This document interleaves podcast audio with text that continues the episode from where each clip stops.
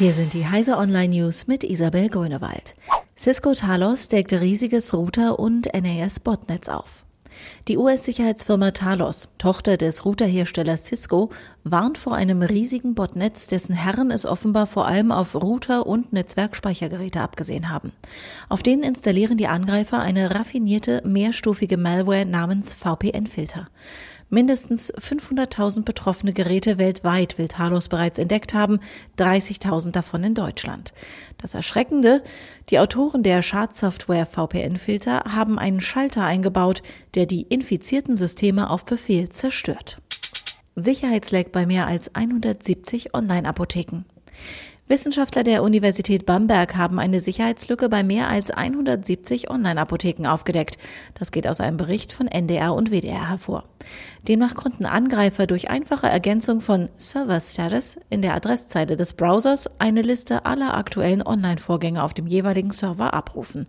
Betroffen waren Shops, die Software der Firma Avinta nutzen. Die Lücke wurde auf den betroffenen Servern inzwischen geschlossen. Riesiger Wasserfilter sammelt Plastikmüll aus dem Pazifik.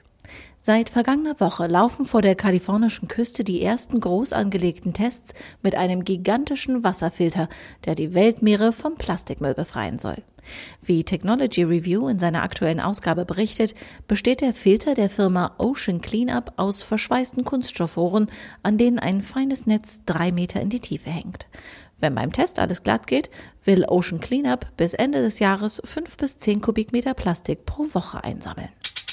Transkribus entziffert Uromas Handschrift. Historische Dokumente sind oftmals schwer zu lesen. Schon Uromas Tagebuch bereitet heutigen Lesern einige Schwierigkeiten. Hier will die von der EU geförderte Software Transkribus helfen. Sie erkennt alte handschriftliche Aufzeichnungen und wandelt diese in digitalen Text um, der sich viel einfacher lesen lässt. Je mehr Text die Software auswertet, desto besser das Ergebnis. Diese und alle weiteren aktuellen Nachrichten finden Sie auf heise.de.